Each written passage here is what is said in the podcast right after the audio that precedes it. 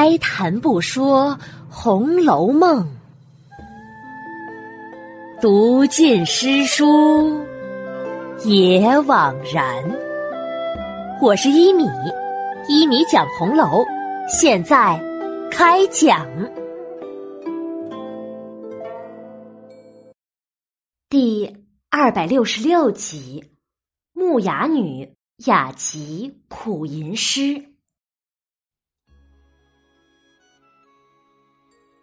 上一集啊，讲到香菱做了第二首诗，诗是这样写的：“非银非水映窗寒，试看晴空护玉盘。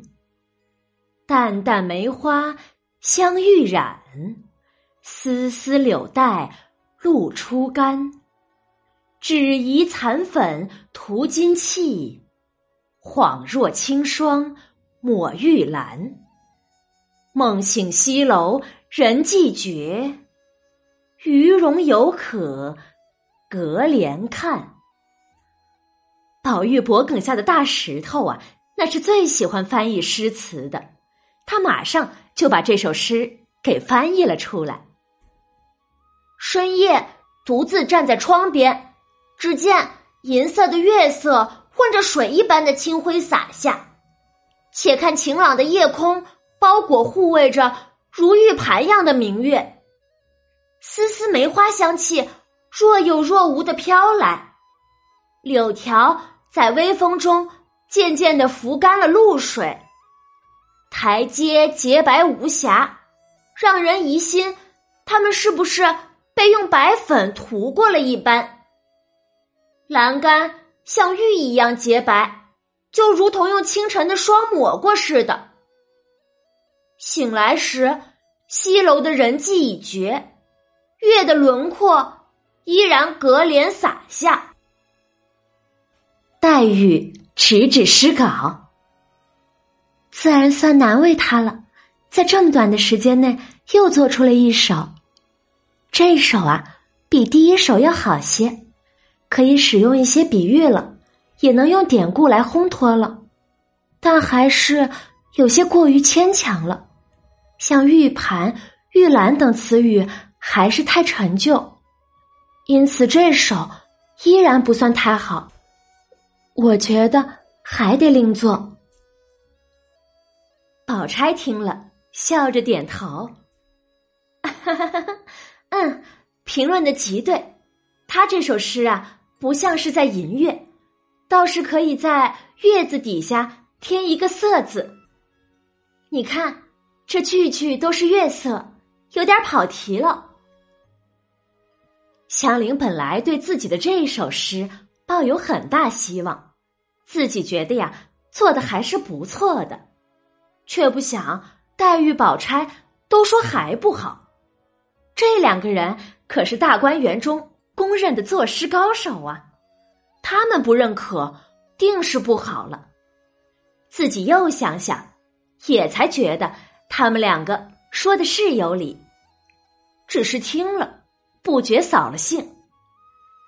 宝钗呀，见他如此，就劝了一句：“但是你也不必灰心，诗从胡说来，你多做多写，以后啊，慢慢的就会好了。”黛玉听了，也是劝：“是呀，宝姐姐这一句。”诗从胡说来，也算是作诗的真谛了。作诗不能一本正经的老生常谈，多胡说就是不走寻常路啊。多想新立意，打开脑洞，多练习就好了。嗯，我明白了。香菱答应了，又思索起来。见他不再说话，宝玉和几个姊妹。就说笑起其他的事情来，香菱不愿意参与，想着诗，自己走了出来，在台阶前的竹子下踱步，挖空心思的想，耳不旁听，目不别视的。过了一时啊，探春隔窗看到他这样的情景，就笑着说劝：“ 林姐姐。”别想坏了脑子，休息休息，闲闲吧。香菱听了，怔怔的答着：“嗯，好。”哎呀，不对不对，闲字是十五山的韵部呀，现在要做的是十四部的寒字韵，你错了韵了。众人听了，不觉在里面大笑起来。宝钗笑着责问黛玉：“ 啊他可真是失魔了。”哼，都是你平儿引得他这样。我看呀，你倒是不该教他的。圣人说：“诲人不倦，就是提倡教导人要特别耐心，从不要厌倦。”他巴巴的来问我，我岂有不说之理呀？李纨站起来，边说边往外走：“走吧，走吧。”咱们拉了他往四姑娘惜春房里去，带他瞧瞧正画的那大观园的画，分分他的神，也可以叫他醒一醒。嗯嗯，这个倒是这个倒使得。众人答应着一起出来，真的拉了香菱走出了潇湘馆，过了藕香榭，进了了风轩，来到惜春的卧室暖香雾中。惜春呐，正困乏，在床上歪着睡午觉呢。画布靠着墙壁边立着，外面还用纱罩着。大家叫醒了惜春，揭开纱来看画，见画已经画了快三分之一了。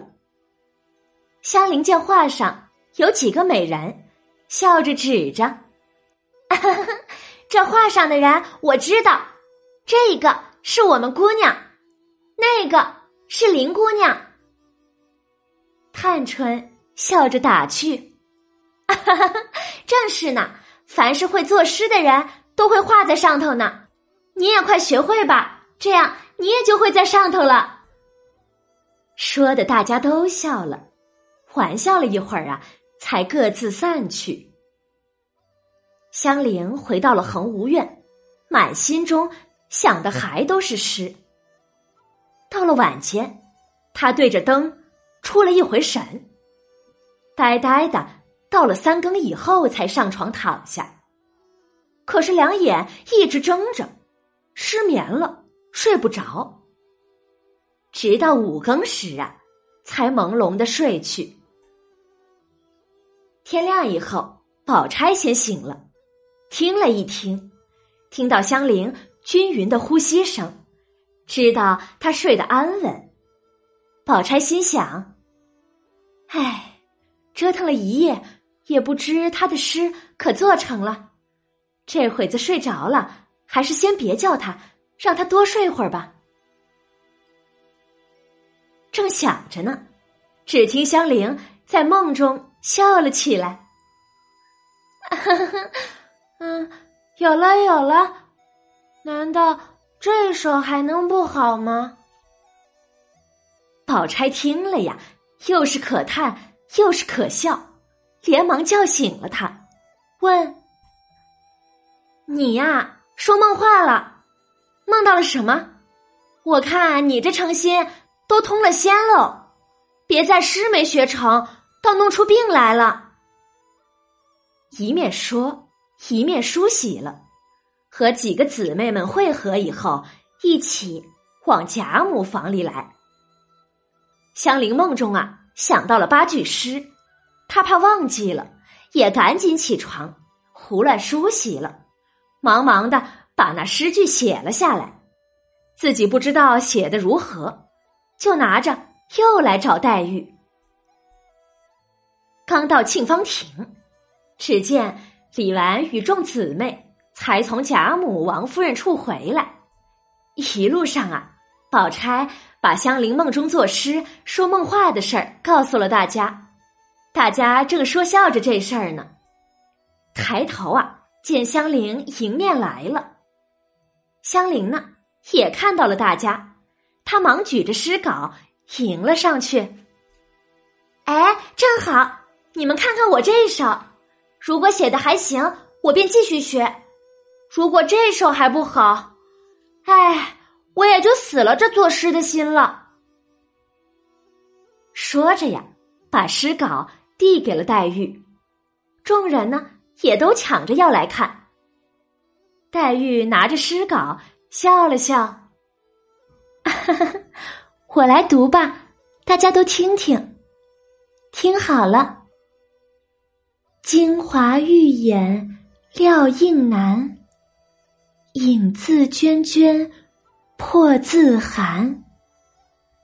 一片真敲千里白，半轮鸡唱五更残。绿蓑江上秋闻笛，红袖楼头夜已阑。博得嫦娥应借问，缘何不使永团圆？黛玉读完，众人都笑着称赞，说这首诗写的是极好的。探春更是赞叹：“哎呀，不错不错，这首写的不错，而且新巧又有意趣。可知俗语说得好，天下无难事，只怕有心人。你算是学成了，诗社里一定要请你了。”香菱听了，心下还只是不信，怕他们哄瞒自己，只管来追问黛玉。林黛玉点点头，嗯，这首可以的。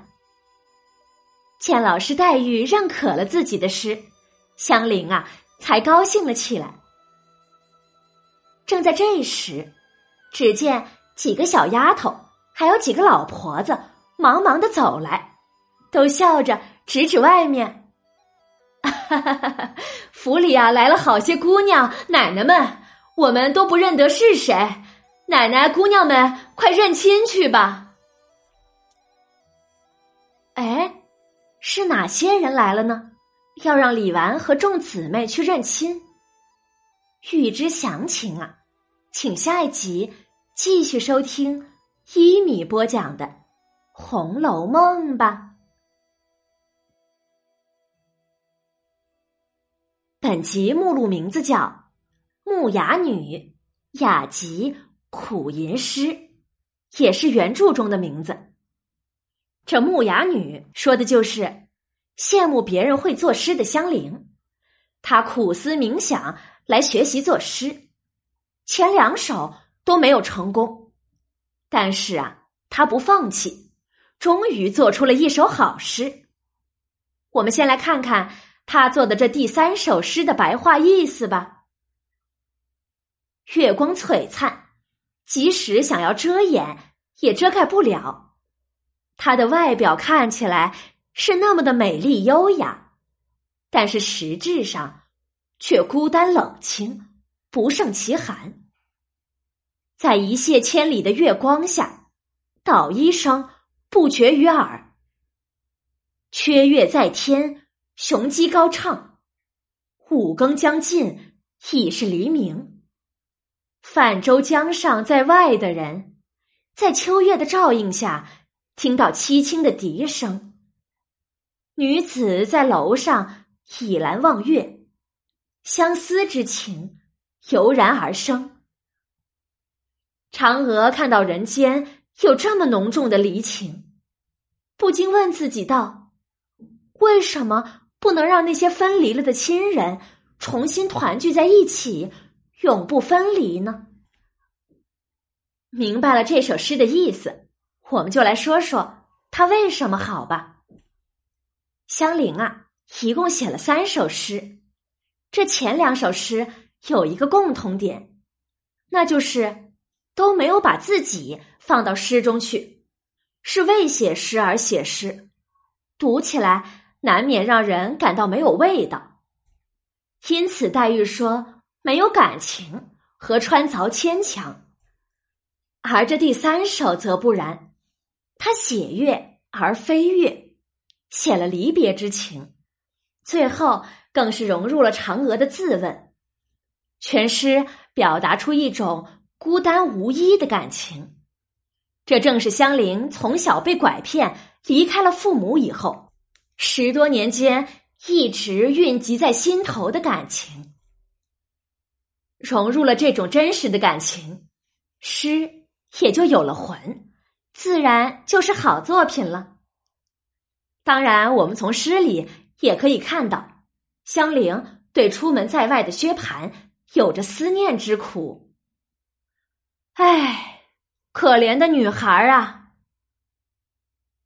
香菱学诗是《红楼梦》中让人印象深刻的一个单元。我们来看看。黛玉这个好老师是如何让他来学诗的？第一步就是读一流的作品。黛玉推荐了王维、杜甫、李白等人的诗集。第二步就是要一起探讨、反复揣摩。第三步就是练习指导、严格要求。而香菱呢，愿意学习，乐于学习。苦学苦读，曹雪芹的一个“呆”字，就把这个可爱女孩学诗的状态给写了出来，让读者看到了他身上的光芒。香菱学诗的过程，对我们学生学习语文，我想也是有启发的。第一是要多看，并且要看一流的范文，受影响，做积累。第二呢，就是要学会发现，发现好文章之所以好的地方，多和老师、同学、家长谈论心得。第三，就是大胆的写，不怕写不好，就怕写的少。第四，作文的立意别致，记住，诗从胡说来，不走寻常路。第五，作文。要表达自己的真实情感，不能仅仅是词藻的堆砌。第六，就是学习要像香菱一样，喜欢学，刻苦学，还要有学习的方法。天下无难事，只怕有心人，那是一点不假的。好啦，今天就讲到这里吧。我把香菱写的三首诗。和他们的白话解释放在了本集下面，大家可以来我的微信公众号“米德故事”中找到第二百六十六集来看看，来读读。免费播讲，欢迎转发，持续更新中哦。晚安了，朋友们，再见。